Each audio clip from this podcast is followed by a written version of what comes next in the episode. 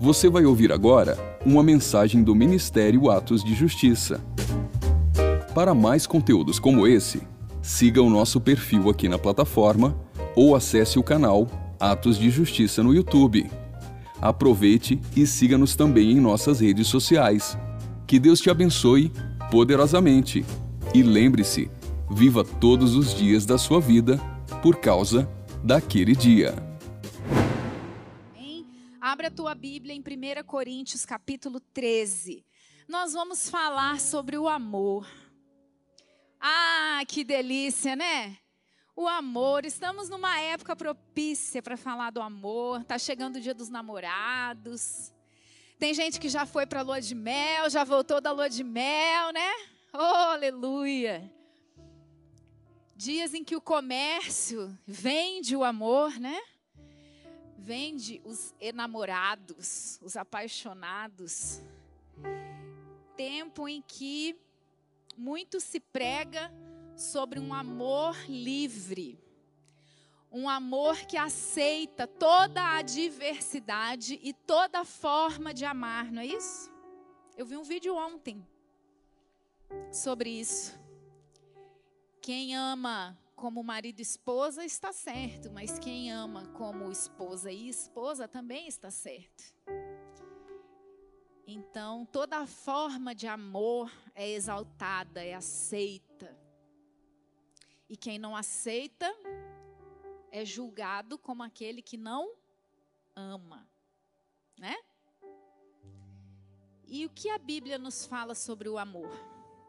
Qual é o amor segundo a palavra de Deus, não segundo o mundo, não segundo os conceitos desse mundo. Às vezes a gente se confunde um pouquinho, até nós, dentro da igreja, nos confundimos um pouquinho a respeito do amor. E eu vou começar essa noite falando um pouco de conceitos, para que a gente possa é, discernir compreender melhor a respeito dessa palavra tão pequenininha, mas que o poeta já dizia: quem define o amor? Quem consegue defini-lo em uma palavra, em uma sentença, né? Deus define. Deus define porque ele é. Amém? Ele é o amor. Aleluia. Vamos ler, você já conhece. 1 Coríntios capítulo 13. Eu vou ler todo o capítulo e depois nós vamos nos ater só em um pedaço. Amém? Ainda que eu falasse as línguas dos homens e dos anjos e não tivesse amor, seria como o metal que soa ou como o sino que tine. Ainda que eu tivesse o dom de profecia e conhecesse todos os mistérios e toda a ciência, e ainda que eu tivesse toda a fé, de maneira tal que transportasse os montes, e não tivesse amor, o que, que seria? Nada. É, e ainda que eu distribuísse toda a minha fortuna para o sustento dos pobres, e ainda que entregasse o meu corpo para ser queimado, e não tivesse amor, nada disso me aproveitaria. E o que, que é o amor? O amor é paciente, o amor é benigno, o amor não inveja, não se vangloria, não se ensoberbece, não se porta inconvenientemente, não busca os seus próprios interesses, não se irrita, não suspeita mal. O amor não se alegra com a injustiça, mas regozija-se com a verdade. Tudo sofre, tudo crê, tudo espera, tudo suporta. O amor nunca falha. Aleluia. Mas havendo profecias cessarão, havendo línguas desaparecerão, havendo ciência passará.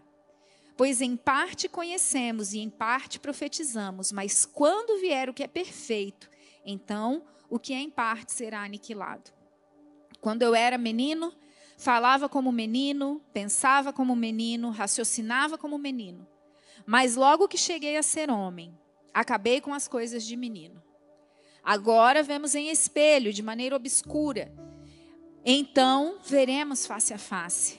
Agora conheço em parte. Então conhecerei como também sou conhecido. Agora permanecem estes três: a fé, a esperança e o amor. Mas o maior destes é o amor. Se nós estudarmos a, a, literatura, nós vamos ver que essa carta de Paulo aos Coríntios, 1 Coríntios 13, ele é considerado um hino louvando o amor. Ela é descrita como o caminho sobremodo excelente que Paulo descreve aqui, relatando um entendimento sobre o que é o amor. Ele se dedica aqui nesse capítulo a expor de uma maneira única, linda, profunda, né? Cheia de beleza, de poder, essa definição do amor. E muitos autores descrevem esse capítulo como a coisa mais grandiosa, mais vigorosa e mais profunda que Paulo jamais escreveu. Então, quem estuda a teologia e se aprofunda na epístola aos Coríntios, vai entender que existe uma profundidade, uma riqueza teológica nesse texto. Que eu não vou chegar lá tão profundo, que eu não sou teóloga assim desse nível, mas eu quero compartilhar com vocês nessa noite algo que o Senhor colocou no meu coração. Porque a finalidade de nós estudarmos essa carta, 1 Coríntios 13, é aprofundar o nosso entendimento sobre o verdadeiro amor. Porque Paulo nos expõe as suas virtudes, deixando bem claro o que é e o que não é amar. Porque ele também fala o que não é o amor aqui. Né? E ontem a pastora Janete me colocou nessa missão, né, de ministrar a palavra hoje à noite, porque ela está se preparando para o seminário que começa amanhã. Quem não se inscreveu ainda corre, que dá tempo, começa amanhã, né? É, e aí eu, beleza, pastora, tá tranquila, amanhã eu vejo, né? Amanhã vou tirar um tempinho, vou para casa, vou buscar o Senhor e pensei, vai dar tudo certo, né? Só que eu cheguei, fui dormir, e quem disse que o Espírito Santo deixava eu dormir? Sonhei, hein, gente, essa noite. Mas sonhei, sonhei, sonhei. Sonhava com uma coisa, sonhava com outra coisa, sonhava com outra coisa. E o sonho inteirinho era sobre o amor. Um negócio muito doido.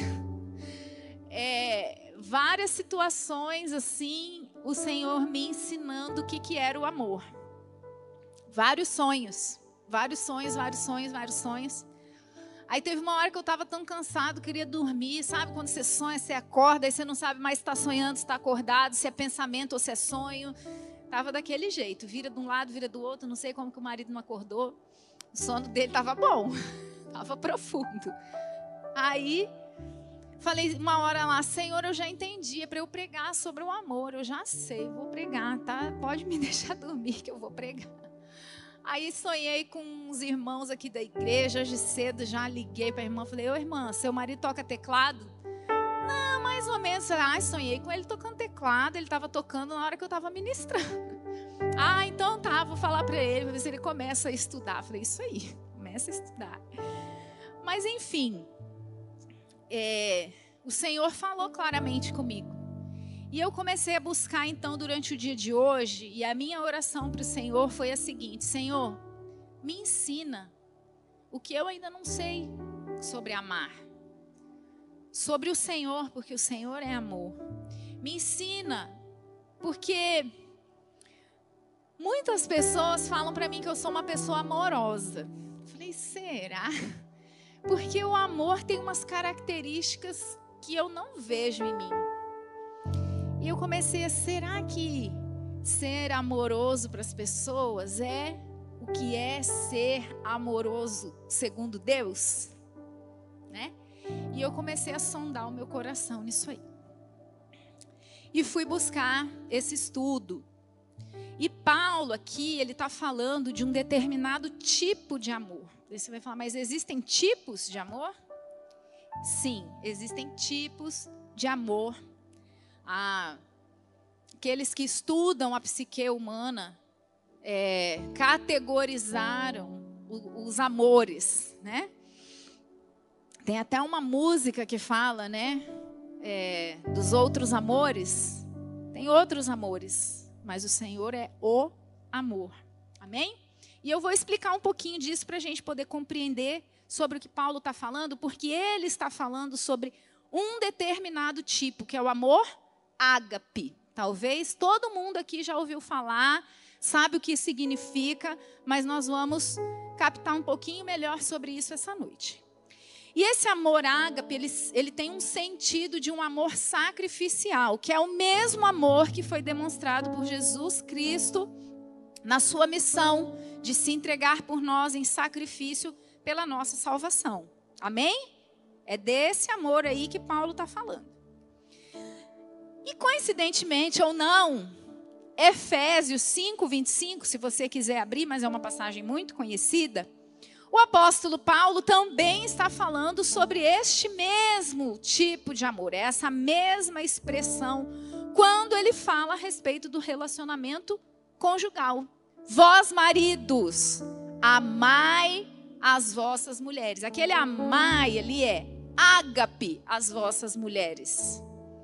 Um amor sacrificial. A que ponto é esse amor?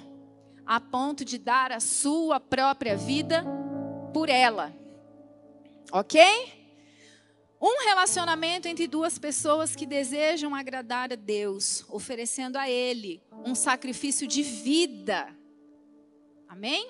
É esse amor aí que o marido tem que ter pela esposa. Quem já é casado precisa se aprofundar mais. Quem não é, dá tempo de pensar. Quer mesmo amar desse jeito? Amém. Então fica aí a dica, né?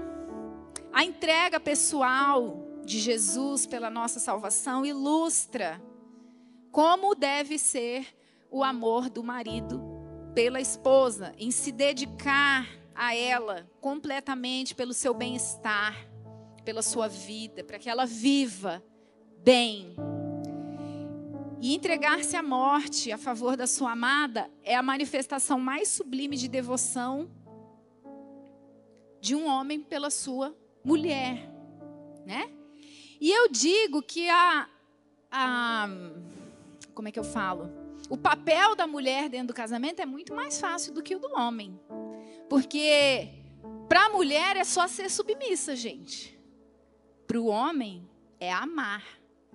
Mas o amar, ágape.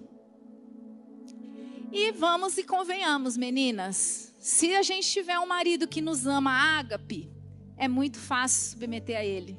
Porque a gente sabe que ele morre pela gente. Não é verdade? Então, a nossa missão é muito mais leve, muito mais fácil. Que mulher que não seria submissa a um homem capaz de morrer por ela? Hã? Agora vamos voltar lá aos nossos conceitos. O que, que você pensa quando pedem para você definir a palavra amor? Né? Talvez existam muitas ideias sobre como ele é, é, mas na cultura grega, que foi a cultura predominante na época que o Novo Testamento foi escrito, o amor era visto sob quatro ângulos. E aí eu peguei aqui um, um pedacinho, um trecho do livro Os Quatro Amores, do. Esqueci o nome dele, mas se você buscar na internet, você acha aí os quatro amores. Tá? Então, o amor é visto sob quatro ângulos. O primeiro é o amor filéu, filos. É o amor da amizade, o amor fraterno, o amor social, o amor da, da rodinha do tereré, o amor do PG, é o amor daqueles amigos que a gente gosta de assar um churrasco junto, não tem esses? Esse é um amor, é um tipo de amor. É fraternal, é de amizade. Descreve um amor entre duas pessoas que têm afinidade, que têm interesse, que têm experiências comuns. Não tem gente que a gente gosta mais de estar junto do que outros? Fala a verdade, crente. Tem. Não tem, pastora? Eu gosto mais sentar do lado da pastora Cris do que da outra pastora? Mentira. Todo mundo gosta de sentar do lado de todo mundo. Mas é, gente, por quê? Porque nós somos gente. E Deus nos deu essa condição de ter um amor filéu, um amor fraterno, um amor da amizade, do vínculo, daquilo que a gente tem em comum. E tem gente que a gente senta para conversar e conversa horas e horas e horas e horas e o assunto não acaba. E é maravilhoso estar junto. A comunhão é uma delícia. A gente se sente à vontade. OK? Esse esse conceito filéu, filos, ele é muito comumente usado no Novo Testamento. Lá em Mateus 10, 37, João 12, 25, Apocalipse 3, 19, tem exemplos dessa aplicação, desse amor filéu, ok? Em um exemplo prático, se você possui boas amizades, logo o que está em evidência é que você tem a facilidade de desenvolver esse amor filéu. Sabe aquela pessoa que é amigo de todos? Que todo lugar que ele chega ele faz amizade, é, todo mundo tem facilidade de conversar com essa pessoa. É essa expressão. Depois nós temos o segundo tipo né, de expressão de amor, que é o storge. É um termo grego para o amor de família.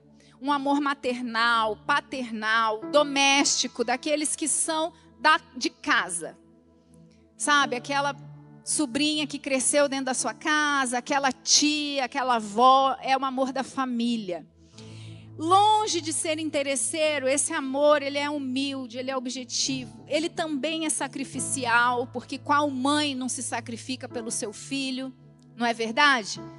Ele é normalmente o amor que os pais têm aos filhos e também aquele que mantém unidos o marido e a mulher. É uma lealdade pelo compromisso da aliança do casamento. É o companheirismo, são parceiros, caminham junto a segunda milha. É esse amor. Lembrando que no Novo Testamento esse tipo de amor, storge, não é citado, porque ele é substituído pelo ágape. Tá? Ele tem, contém uma característica do amor ágape, mas na cultura grega ele é considerado. Tá? Depois nós temos o eros, esse todo mundo conhece, que é o termo grego para o amor sensual, baseado na atração sexual, nos desejos ardentes. É a raiz da palavra erótico, mas não se refere somente ao amor sexual. Na verdade, ele é descrito como todas as emoções amorosas. Ele é o sentimento amoroso. Sabe o frio na barriga, a borboletinha que dá na hora que a gente vai ver o amor? Aquela coisinha que o coração palpita, né? Quem já tem 30, 40 anos de casado não pode perder isso. Amém? Amém. É o sentimento. O amor eros tem a ver com o sentir. É, ele trata do desejo de estar perto, conectado. Ai, desliga você. Não, desliga você. Não, não vou desligar. Ai, fala mais um pouquinho, né? É, quero estar ali sempre olhando para ele, para ela. Quero estar sempre juntinho. É excitante, é apaixonante. Ele mexe com os nossos sentidos. Ok? O cheiro me lembra a pessoa. O toque me lembra a pessoa. Eu passo naquele lugar, eu me lembro da pessoa. Está envolvido com os seus cinco sentidos, né? E ele também, né, é muito conhecido como paixão. Está apaixonado. Tem até uma música que a gente canta para Jesus. Estou apaixonado, né? Sou apaixonado por ti, Jesus tipo de demonstração de amor. De acordo com o pastor Silas Malafaia, a paixão traz tristeza e sofrimento, porque ela é passageira e ela depende única e exclusivamente do sentimento.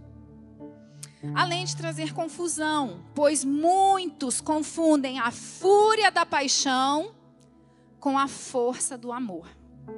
E é isso que a gente precisa cuidar. Porque o amor tem uma força que nos mantém enquanto a paixão tem uma fúria que nos destrói. Então nós precisamos discernir esses sentimentos. Às vezes eu estou tão cega de paixão que eu acho que eu venço tudo por aquela pessoa, que eu faço tudo, que eu movo montanhas. E na verdade eu estou fazendo loucuras. Aí tem a expressão loucuras de amor, né?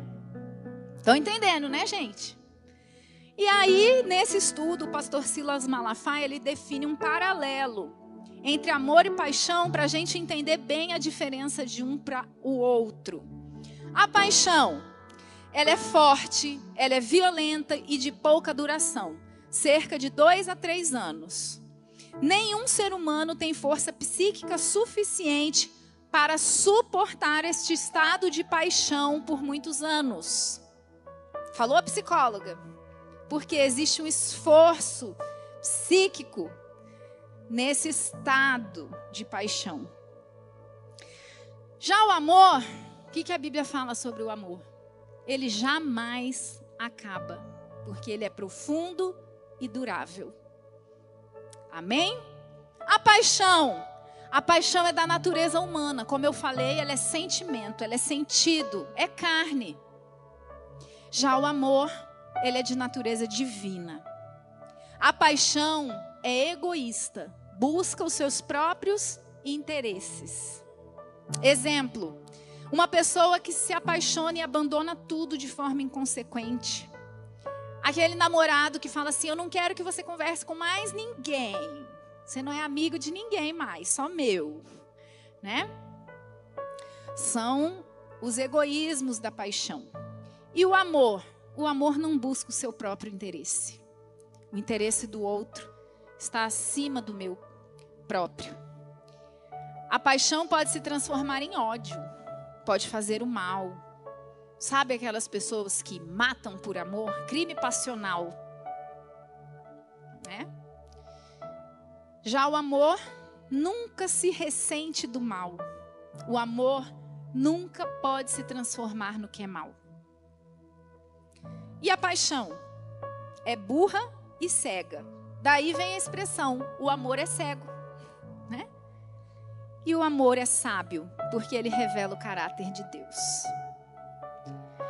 A paixão destrói, enquanto o amor constrói, porque ela vem, ele vem do coração de Deus para o coração do homem. Achei muito interessante esse paralelo, é um estudozinho do pastor Silas Malafaia. E o último, Falei que eram quatro. O último é o ágape.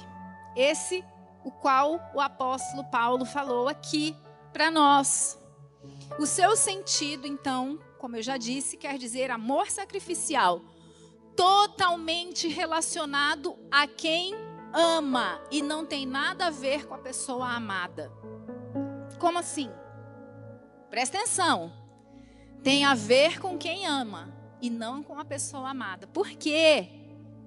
Porque ele é incondicional. Ele não depende do que a outra pessoa faz ou deixa de fazer. Porque ela vai ser sempre amada. Amém? Ou seja, o amor não espera nada em troca. Eu te amo. Por quê? Porque você é amável. Eu te amo. Ah, mas você não fez o que eu queria. Mas eu te amo. Esse amor é o amor de Deus por nós. É assim que o Senhor nos olha, incondicionalmente. Porque nenhum de nós aqui merecia, nenhum de nós aqui fez nada à altura de receber esse amor, mas ainda assim, Ele nos amou. E nós só o amamos porque Ele nos amou primeiro. Então esse amor não tem nada a ver com o outro. Tem a ver comigo. E aí é que a gente vai entender por que, que esse amor de Deus, ele é de natureza divina. Só pode ser de natureza divina, né? Para finalizar, aqui na cultura grega, o amor era visto então de quatro ângulos, conforme nós vimos aqui. E diante dessa variedade de conceitos, Os teóricos né, da filosofia, do comportamento humano, se dividem aí nessas definições. Até mesmo a biologia, a fisiologia, tem definições para descrever o amor. Né? Existem estudos do que, que acontece na química do cérebro quando a pessoa está apaixonada por alguém, é, o que, que acontece com o corpo. Então, tem muito estudo sobre isso. Porém, do ponto de vista bíblico, o amor é acima de tudo isso, ele é mais do que tudo isso. Por isso que eu quero convidar você a acompanhar aqui o que está descrito, ok? Dos quatro, então, o maior destes é o ágape, porque ele é a revelação clara de Deus. É interessante saber que todos os seres humanos possuem, por natureza, três tipos de amor que já foram mencionados: o Eros, o Filéu e o Storge. Todos nós temos. Ao longo da vida desenvolvemos esse tipo de amor. Ou ninguém aqui nunca se apaixonou lá na escola, que gostava do menino mais bonito da turma, ou que era apaixonado por aquela menina linda que tinha na escola, né? Todos nós já passamos por essas por esses três essas três definições aí de sentimentos, né? Porém, o amor ágape ele só se adquire quando se nasce de novo. Porque ele é dom, dom de Deus. E aí é que nós vamos começar a entender porque Paulo está tentando nos explicar aqui. Por que, que ele estava tentando falar isso para essa igreja de Corinto? O que estava acontecendo naquela igreja que Paulo precisou dar essa aula de o que, que é amor, né? E se a gente for olhar aqui um capítulo antes, lá no capítulo 12 de 1 Coríntios, Paulo estava falando sobre procurar os maiores dons. Ele estava descrevendo ali a busca dos dons. E ele fala lá no 12:31, portanto, procurai com zelo os melhores dons, e eu vos mostrarei um caminho mais excelente. Na sequência, ele revela que o amor é o maior dom, é o dom supremo, é a supremacia, está acima de todos, é a essência de Deus, é o caminho mais excelente. Mais do que riquezas, mais do que poder e mais do que qualquer outro dom espiritual. Por quê? Porque só quem ama conhece a Deus. Só quem ama conhece a Deus. Mas, pastor, eu oro em línguas. Só quem ama conhece a Deus. Mas, pastor, eu tenho o dom de curar. Mas só quem ama conhece a Deus. Por isso, muitos vão chegar lá nos últimos dias e falar assim: Senhor, Senhor, expulsei demônios em teu nome, curei enfermos em teu nome. E o que, que ele vai falar? Não te conheço. Porque só quem ama conhece a Deus. Que dons você tem buscado? Que dons você tem buscado? Dom de línguas? Dom de interpretação? Dom de cura? Dom de sabedoria? Dom de profecia? Ciência? O que você tem buscado? Vamos refletir. Nós podemos dizer que o amor ele é como o sistema circulatório do corpo de Cristo. Nós somos um corpo, certo? Em todo corpo tem um sistema circulatório, em que o sangue percorre o corpo para dar vida ao corpo. O sangue precisa chegar em todas as partes do corpo. E a gente pode dizer que o amor é esse sangue que corre nas veias do corpo de Cristo. O amor precisa correr nas veias do corpo de Cristo. Nós podemos ser mão, nós podemos ser pé, nós podemos ser boca, nós podemos ser cabeça, nós podemos ser o que for no corpo. Se o sangue não correr nas nossas veias, nós vamos necrosar. Você já viu um órgão sem sangue? Ranca. É necrosado, fica podre. Quantos de nós queremos ser boca? Eu quero pregar, quero pregar, quero levar o Evangelho. O amor de Deus está correndo nas suas veias? Porque se não tiver, irmão, não adianta nada. Não adianta nada. Esse é o sangue de Jesus que corre em nós. Essa é a nova aliança que nós temos com Cristo a aliança do amor. Sabe por quê? Porque tudo aconteceu por causa do amor, você sabia? João 3,16. Por que, que tudo aconteceu? Porque Deus amou o mundo. Só por isso. Porque Ele amou. De tal maneira Ele amou. E se esse amor não correr nas tuas veias, corpo de Cristo. Sabe quando a gente toma o cálice da Santa Ceia no primeiro domingo? Aquilo não pode ser religião. Aquilo precisa ser o corpo de Cristo e o sangue de Cristo entrando em mim. Aleluia. Amém. A Bíblia toda é uma carta de amor, gente. Toda ela fala do amor, do começo ao fim, porque Deus é amor. Amém? Você já entendeu isso? Você já entendeu que é necessário buscar conhecer esse amor que vem de Deus? Você já orou? Fazer uma pergunta, você responde só para você mesmo. Você já orou pedindo ao Espírito Santo para derramar esse dom do amor incondicional no seu coração? Esse amor sobrenatural que não pode vir de você. Não pode. Porque o velho homem não é capaz de amar como ele. Só aquele que é nascido de novo pode amar como Deus ama. Então agora a gente entendeu que é necessário, né, buscar isso. Pedir isso, perseguir isso, clamar Espírito Santo, me batiza com fogo, mas me batiza com amor também. Espírito Santo, derrama o dom das línguas, mas derrama o dom do amor também. Me batiza com amor. Nós precisamos do Espírito Santo, gente. Porque esse amor é sobrenatural. A gente não consegue produzir isso. Mas eu me esforço, pastora, para amar todo mundo. Não adianta o seu esforço. Esse amor não vem de dentro de você. Ele emana do trono de Deus. Existe um rio que corre do trono. E ele é cheio de amor. Cheio de amor. Cheio de amor. E você vai me falar, mas pastor, eu estou num culto de libertação. O que, que a senhora está falando disso aí? Né? O problema é que muitas vezes a gente se converte, a gente vem para a igreja, a gente começa a servir, né? Porque crente quer servir.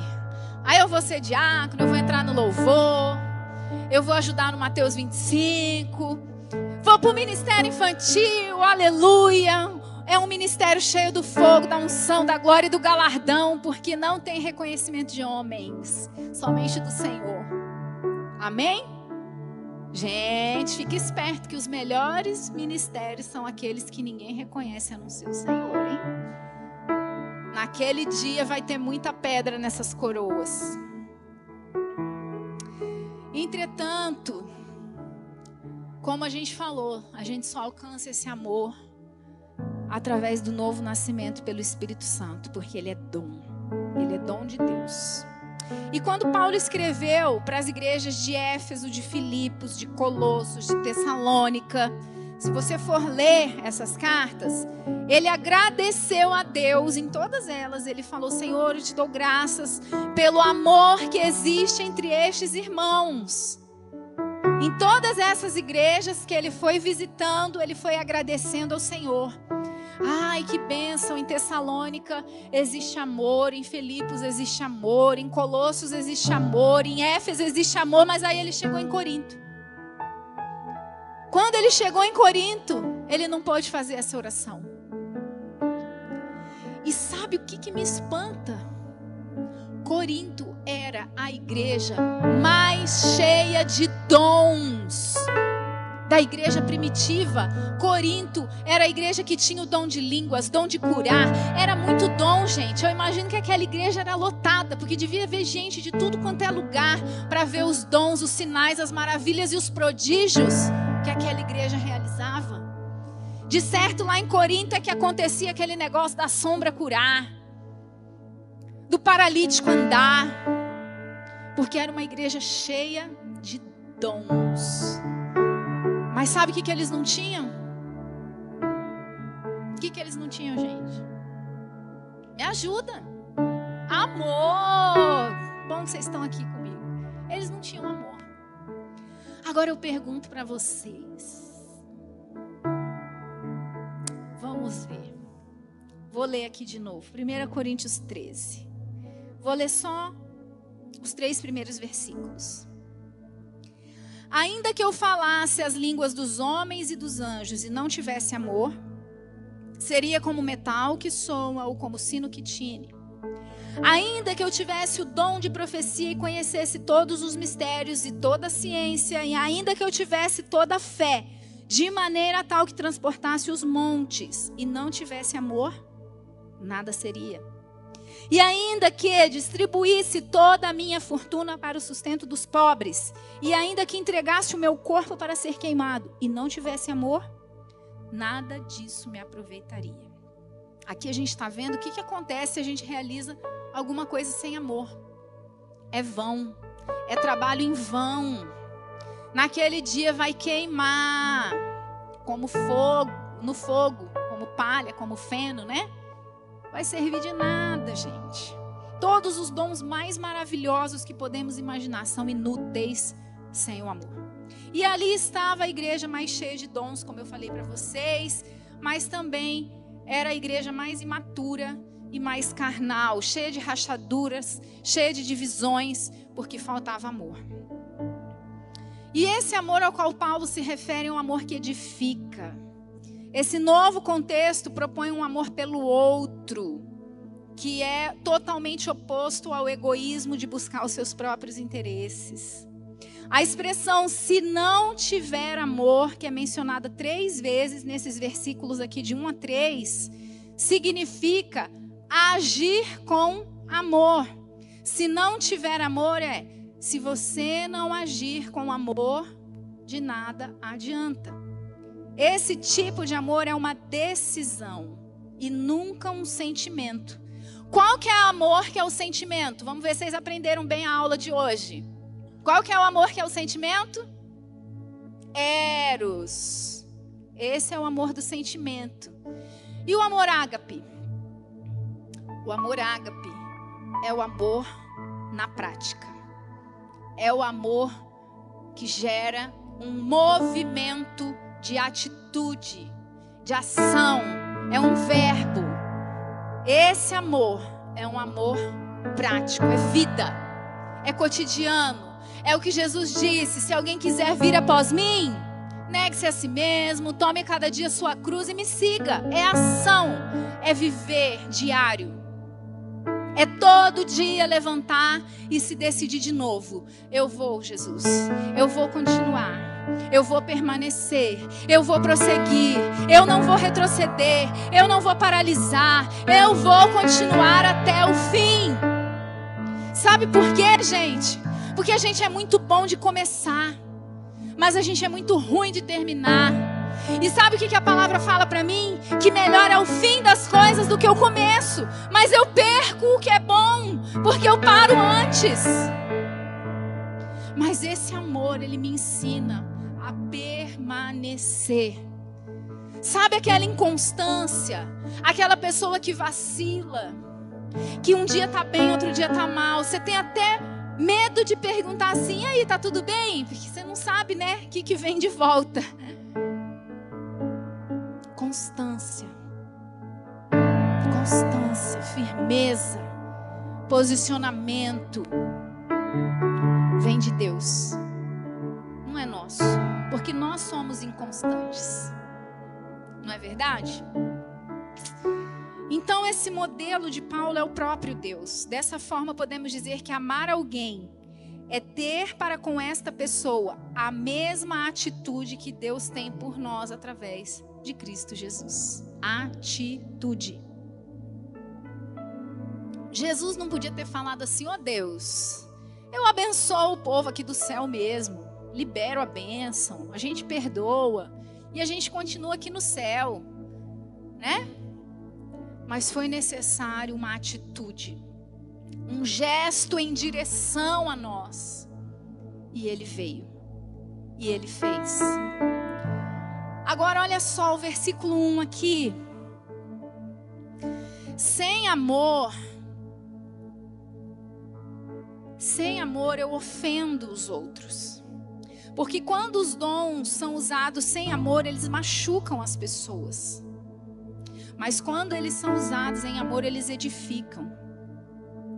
Eles edificam. Você já ouviu essa palavra edificar aí? Quem é mulher casada sempre ouve essa palavra, porque a mulher sábia edifica o lar, né? Edifica. Porém, tem sido muito difícil para as mulheres edificarem os lares sem o amor dos seus esposos, sabia? É impossível edificar sem ser sobre o amor. Porque o amor é a base. O amor é o fundamento, é a fundação em cima da onde a mulher edifica, onde ela constrói a casa. E aí, maridos, fiquem ligados. Se vocês têm reclamado que a esposa de vocês não é sábia, que elas não estão edificando a casa, ora e pergunta assim: Senhor, eu tenho amado? Eu tenho amado? Porque se ela não está conseguindo edificar, talvez esteja faltando fundamento, talvez esteja faltando alicerce, base sólida. Amém? Por isso, marido, marido ama e a mulher edifica. O marido ama e a mulher edifica. Ele é a base da edificação, amém? E aí a gente vê tantas famílias desestruturadas, cheias de rachadura. Quem é engenheiro, quem mexe com obra aí? pastor mexe com obra. Parede cheia de rachadura. Você acha que o problema é onde? Na base. Na base. Falta amor, falta base. Tem rachadura. Tem divisão e assim como o marido e a esposa é Cristo e a igreja. Olha que mistério, né, gente? Aí a gente vê igrejas cheias de divisão, cheias de rachadura, cheias de pessoas divididas, buscando seus próprios interesses. Não porque o meu ministério é mais importante, porque o pastor não está olhando o meu ministério, o meu chamado aquilo que eu gosto, porque aquele louvor eu não gosto, então naquele dia eu não vou. Aquele pastor que prega não me agrada, então não quero. Tudo eu.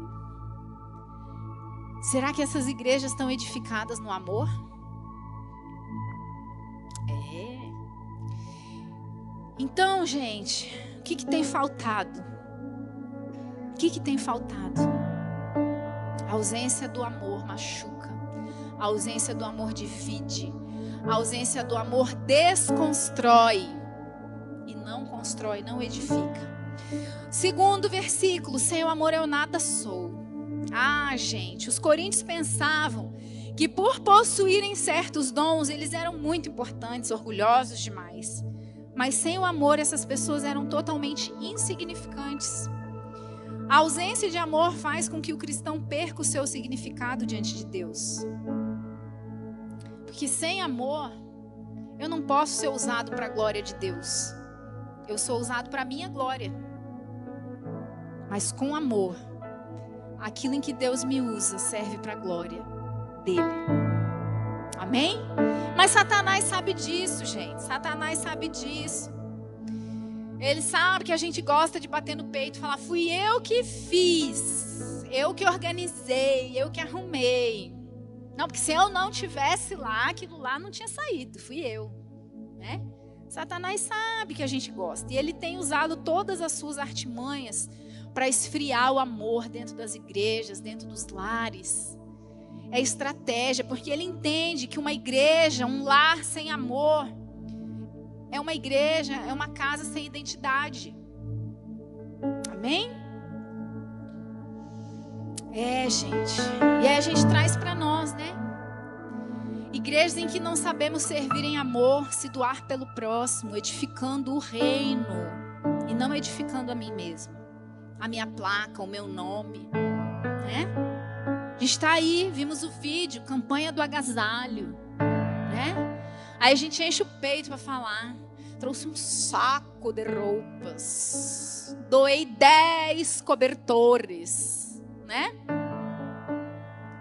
De que vale uma campanha do agasalho sem amor? Antes de trazer o agasalho, você orou pelos que passam frio? Você sentiu o frio de quem está sentindo frio? Você sentiu a fome de quem está sentindo fome? Compaixão, amor pelas vidas. De sem amor, nada adianta. De que, que adianta alimentar os famintos sem amor? Vir aqui cozinhar sem amor? Sair para a rua para entregar marmita sem amor? De que vale transmitir o culto online para alcançar milhões sem amor pelos perdidos? Tudo que nos motiva precisa ser o amor.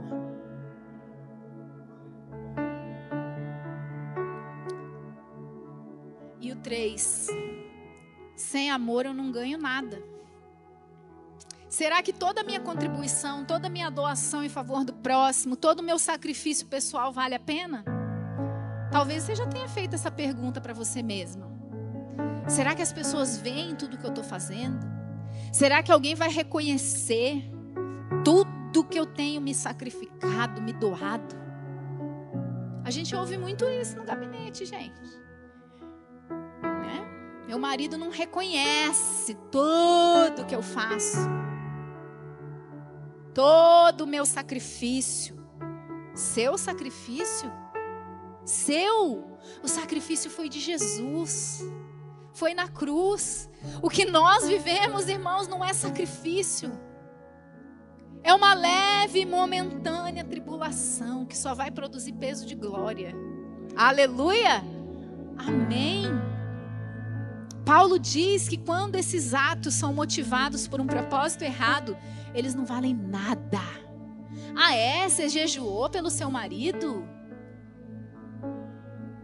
Se jogou na cara dele, não valeu nada. Melhor fosse que tivesse comido até empanturrar. Ah, você intercedeu lá pelo seminário de libertação e aí ficou brabo com o irmãozinho que furou o jejum. Tá vendo, Deus? Eu sou fiel, mas essa equipe que tu me deste fura o jejum. É, irmão, valeu nada. Melhor ter furado o jejum junto com o outro. Se juntava o outro em compaixão. Né? É, gente, para avaliar. Esses somos nós. Né? E a gente precisa entender essa necessidade do amor sacrificial, incondicional. Esse é o tipo de relacionamento que o Senhor planejou para nós. Vamos fazer uma análise aqui, uma autoanálise? Pensa aí, você com seus botões agora. Como que estão os seus relacionamentos? Será que tem algum relacionamento seu parecido aí em algum aspecto com a igreja de Coríntio? Corinto? Orgulho, divisão, falta de amor. Você é conhecido pelas pessoas como uma pessoa amorosa ou como uma pessoa rancorosa? Você é amorosa ou você é nervosa? O que, que você é? Ou nervoso? Peça ao Espírito Santo que te revele quais são as áreas do seu coração que precisam ser preenchidas com esse amor. Procura sondar o seu coração todas as vezes em que você se encontrar em uma situação dessa citada em 1 Coríntios de 1 a 3. Por exemplo, quando você for falar alguma coisa, vai expressar uma opinião, vai falar, vai criticar, vai apontar um erro, qualquer coisa. Antes de falar, pensa e faz uma pergunta para você mesmo. Qual a minha motivação ao fazer esse comentário, Senhor? Espírito Santo me revela a motivação do meu coração agora.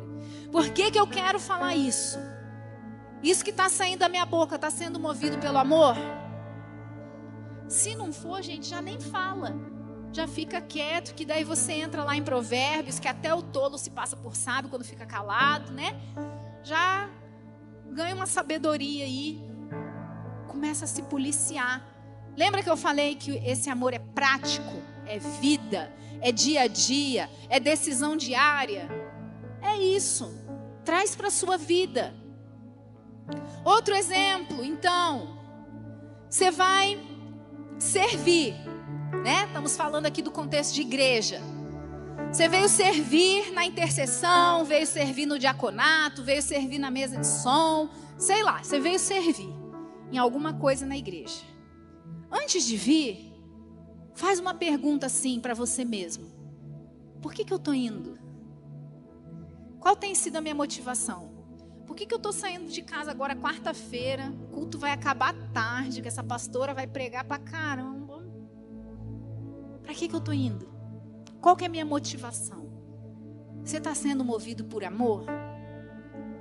Ou é obrigação, é porque eu estava na escala, mas ai que raiva que me colocaram na escala de novo, né?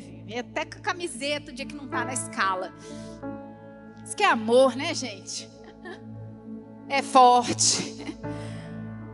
Existe peso. Existe raiva. Existe algum ressentimento ou sentimento que não se pareça com amor?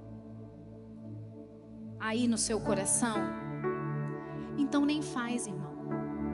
Ou melhor, conserta logo o coração e faz, porque aí é bênção.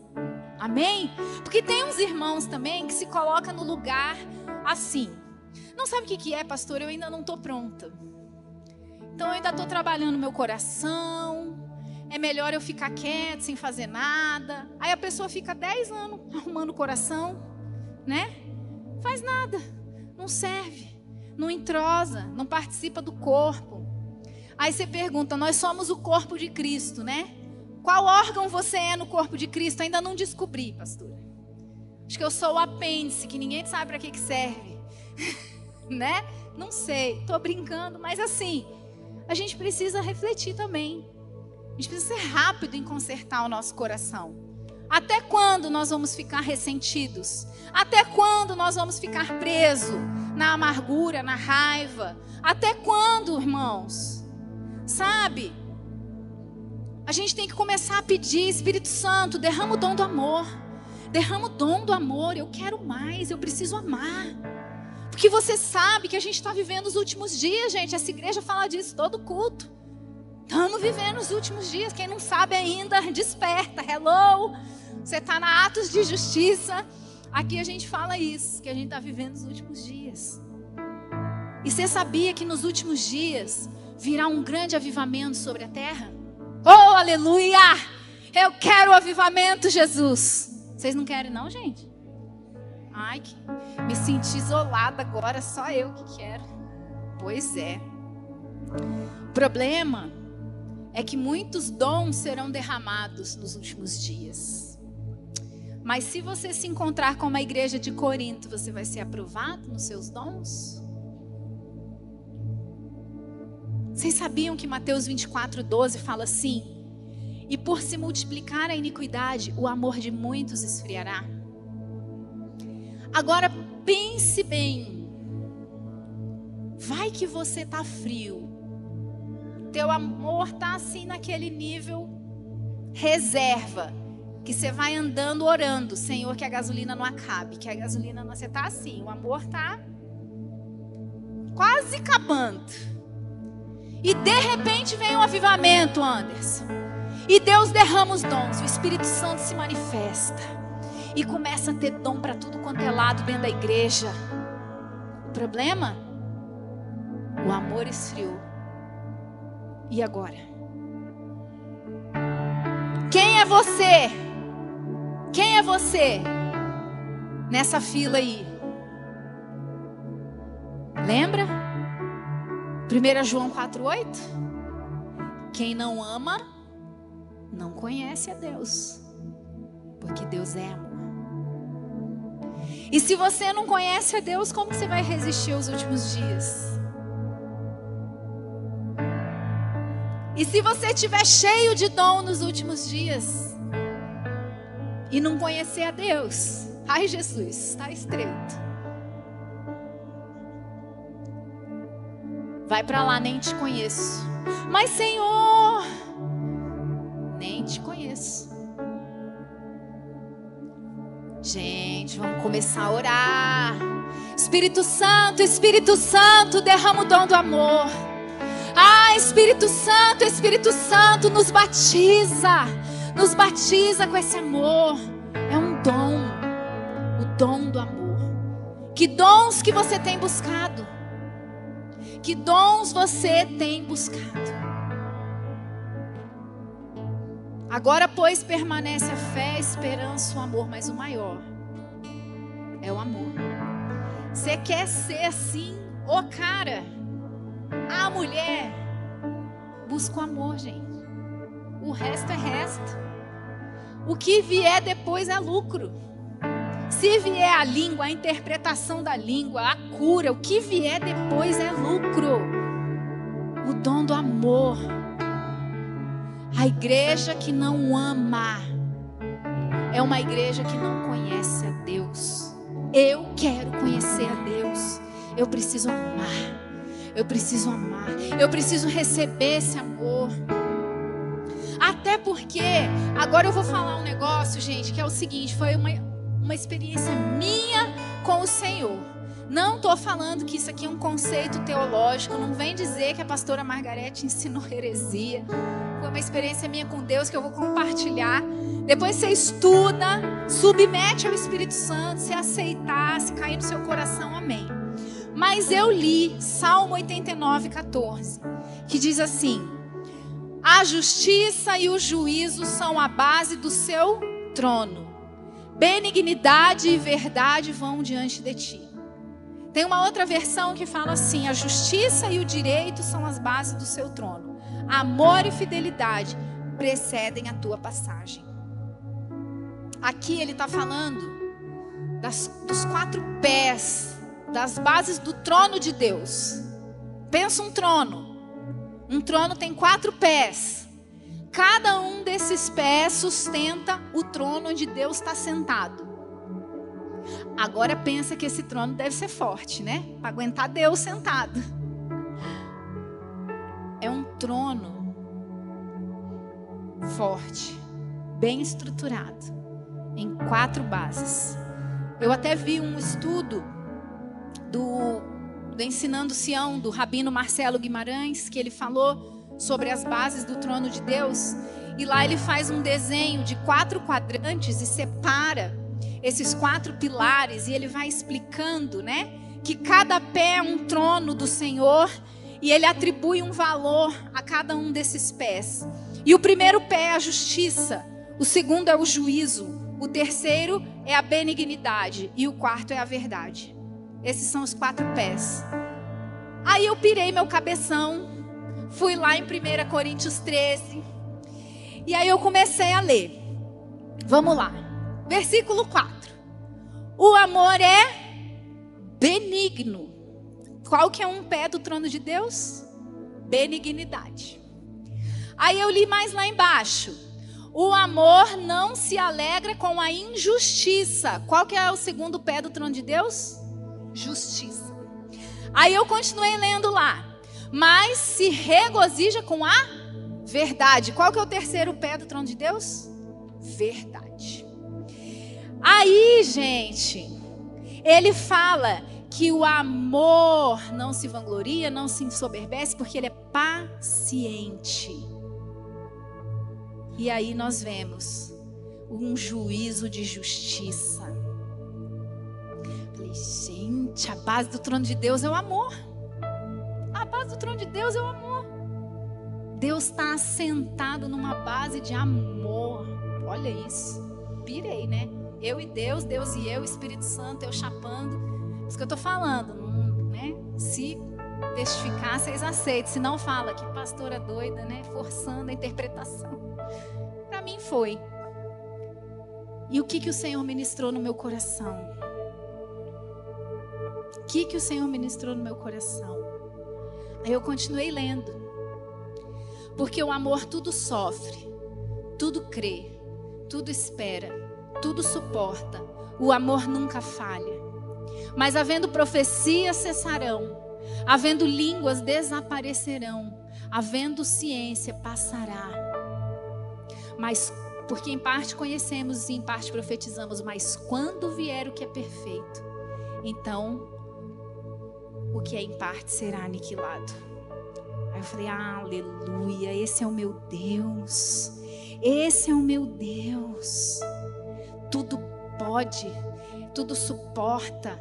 Esse é o meu Deus, ele é forte, ele é poderoso. A base do seu trono é o amor. No amor não há injustiça. O amor não se comporta de forma inconveniente. O amor não busca seus próprios interesses. O amor não se irrita. O amor não suspeita mal, não fica levando falso testemunho de ninguém. Você já teve problema com alguma dessas coisas? Talvez você já procurou o ministério de libertação para te, ajudar a expulsar esse mal da sua vida, né? Talvez você sofra com a ira. Talvez você sofra com a maledicência. Talvez você sofra com algum desses pecados. Mas olha só, gente o que, que fala 1 João 4, 18 a 19. No amor não existe medo. Antes, o perfeito amor lança fora. Em algumas versões está falando assim: o perfeito amor expulsa o medo. Ora, o medo produz tormento. Algumas pessoas vêm no culto de libertação porque elas estão atormentadas estão aflitas, estão angustiadas, estão sobrecarregadas. Mas a palavra diz: logo, aquele que teme não é aperfeiçoado no amor. No amor não tem justiça. Eu quero te dizer nessa noite que o perfeito amor de Deus expulsa tudo isso que está arraigado no seu coração sua velha natureza caída, sua velha forma de se relacionar com as pessoas, sua velha forma de amar as pessoas, de achar que ama. Às vezes a gente acha que ama. Não, mas eu amo. Mas eu estou fazendo tudo que eu posso por ele. Será que ama? Ama segundo Deus? Nós precisamos buscar esse amor. Porque vai vir um tempo em que quase todos o perderão. E você vai estar em qual grupo? Dos que ama?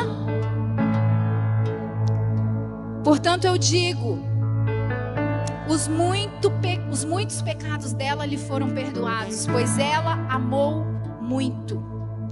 Mas aquele a quem pouco foi perdoado, pouco ama. Lucas 7, 47.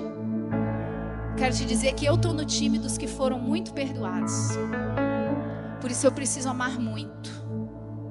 Eu preciso amar mais. Eu preciso me aprofundar no amor. E você? E você? A gente nem foi até o versículo 13, né, gente? Que tinha muito mais aqui. A gente só falou o que não é o amor. Depois ele começa a falar o que é o amor. Quem sabe a pastora Janete me dá uma palhinha para eu pregar outro dia o que, que é o amor, né? Quem sabe? Mas enfim. Você foi muito perdoado. Você foi muito amado.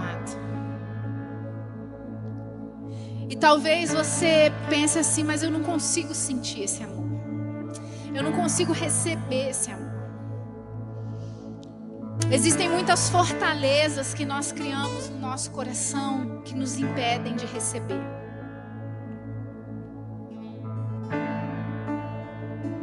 E hoje, na hora do louvor, o Bruno ministrou aqui uma hora.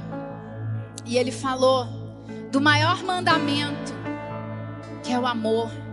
Amar a Deus sobre todas as coisas. O maior mandamento é o amor. Você tem amado? Fica em pé. Começa a pedir para o Senhor. Ou fica de joelho, ou faz aquilo que o Espírito Santo te mover. Mas se mova pelo Espírito, se mova, porque o amor é movimento, o amor é ação, o amor é prática. O amor, gente, não é uma nuvem que passou, o amor é vida real. É dia após dia. Se decida, se posicione, fala: Eu decido amar. Eu decido, eu quero, eu preciso. Amém? Aleluia. Nós vamos adorar o Senhor enquanto você faz essa oração. Busca o Espírito Santo. Fala, Espírito Santo, derrama esse dom no meu coração.